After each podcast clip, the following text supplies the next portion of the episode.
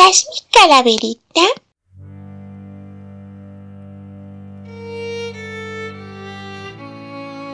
Escucha esa frase mientras se arrincona en aquella oscuridad.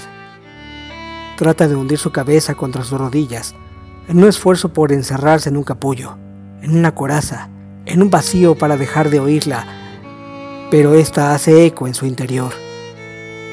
Por más que se clave las uñas en su cuero cabelludo, por más que sienta la calidez de su propia sangre caer y correr por su piel, debido a la fuerza con la que busca apagar esa voz, esa voz dulce, inocente e infantil que resuena, que le sacude. Ya no sabe si es de día o de noche. Lo único que percibe es la tortura que le causa cada palabra. Lo ha atormentado mientras caminaba por la calle, tambaleándose, a veces a punto de tropezar. Pero no importa.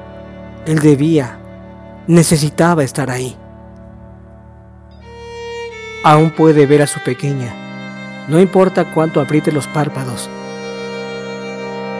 Va vestida para ir a pedir calaverita. Con una alegre sonrisa, la mirada brillante como un pequeño sol, caminando y agitando su mano para despedirse de él, mientras va de camino para entrar a la escuela y conmemorar la tradición del Día de Muertos.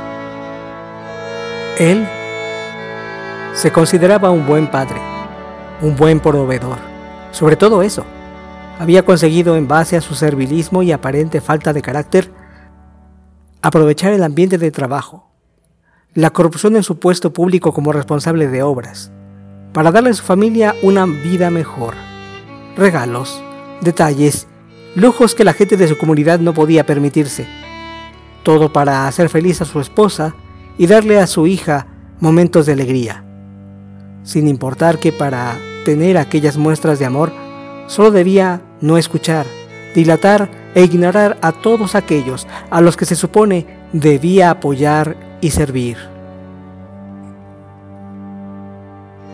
A lo largo de su carrera, aprendió a detectar cuándo dejar que la ley ejerciera su influencia y cuándo, a cambio de satisfactorios apretones de mano, detener todo y esperar. Esta facultad era bien apreciada por sus superiores, así como por ciudadanos que le recompensaban con oscuros beneficios ser tan cooperativo. ¿Qué tiene de malo hacer eso? ¿No es práctica común? Ilegal, prohibida, sí, pero común. Tan es así que quien no entra en la dinámica no puede aspirar a más que ser solo un oficinista con un sueldo de hambre. Cada día, hasta hoy, se repetía una y otra vez que era un buen hombre, uno que antepone a su familia ante gente desconocida. Era como una oración que se rezaba a sí mismo en cada firma de documento que pasaba por su análisis, en cada fiesta, cena o comida a la cual se le invitaba para agradecer su lealtad, pensamientos que demostraban su valor si podía hacer disfrutar a su esposa y en cada abrazo que su pequeña le regalaba. Sí, él es un buen padre. Un padre que ese día fue felicitado por su jefe, después de que le diera argumentos legales para evitar que un edificio, el cual veía todos los días al llevar a su hija al colegio y que urgía ser demolido, siguiera en pie, a pesar de que era su deber echarlo abajo. Pero no importaba sabotear su obligación legal y moral, a cambio de que el propietario siguiera llenando el bolsillo de ambos. Se sentía completo, exitoso, ese día era perfecto hasta que su mujer le llamó al celular. Su esposa le informa que no fue por su hija al colegio privado porque la pequeña le había dicho que iría a casa de un amigo. Sin embargo, el pánico se desata cuando, después de llamar a los padres del amigo en cuestión, para verificar que la niña esté bien, estos le revelan que su hijo no ha llegado.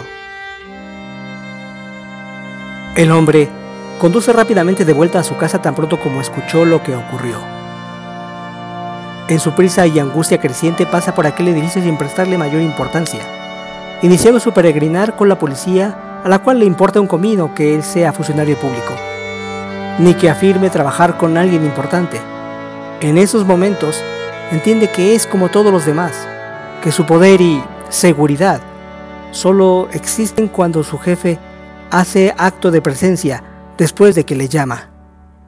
Pero ni así, la pequeña aparece, ni su amigo, quienes esfumaron de camino del colegio a su casa. Un buen padre, dijo su jefe intentando parecer compasivo, pero ese recuerdo le hace soltar una sonora carcajada, una lastimosa y delirante risa que se escucha en toda la estructura. Él solo pudo alzar la vista al techo, aunque en su mente estaba frente a su jefe, reviviendo su sonrisa hipócrita, disfrazada de empatía, pues solo aprovecha su desgracia para hacerse publicidad, como él mismo lo hiciera con su puesto. En medio del dolor, camina sin importarle ya nada, ni que al llegar a su destino tropieza, rasga sus ropas y entra a ese maldito edificio, el mismo que se supone debía haber ordenado su demolición el mismo que queda de camino a la escuela de su hija, donde su niña y su amigo entraron aparentemente para jugar al salir de clases, y en donde les cayera parte de la estructura mal cimentada. Sí, aquella construcción que él había mantenido en pie a pesar de todo, a cambio de recibir una considerable cantidad de dinero. Poco consuelo es que su patrón busque salvarlo de ir a la cárcel pues desde el momento en que vio sin vida con su traje de día de muertos a su pequeña, se convirtió en un penitente que ahora espera en lo más profundo de aquella construcción miserable, reclamándose a sí mismo por no haber hecho lo que tenía que hacer, suplicando que ese lugar le caiga encima, que se convierta en su tumba. Tal vez, solo así las últimas dulces y alegres palabras de su hija se apaguen en su alma que su imagen tan bella e inocente lo deje de atormentar cada vez que abre los ojos, para que así, tal vez, encuentre la paz.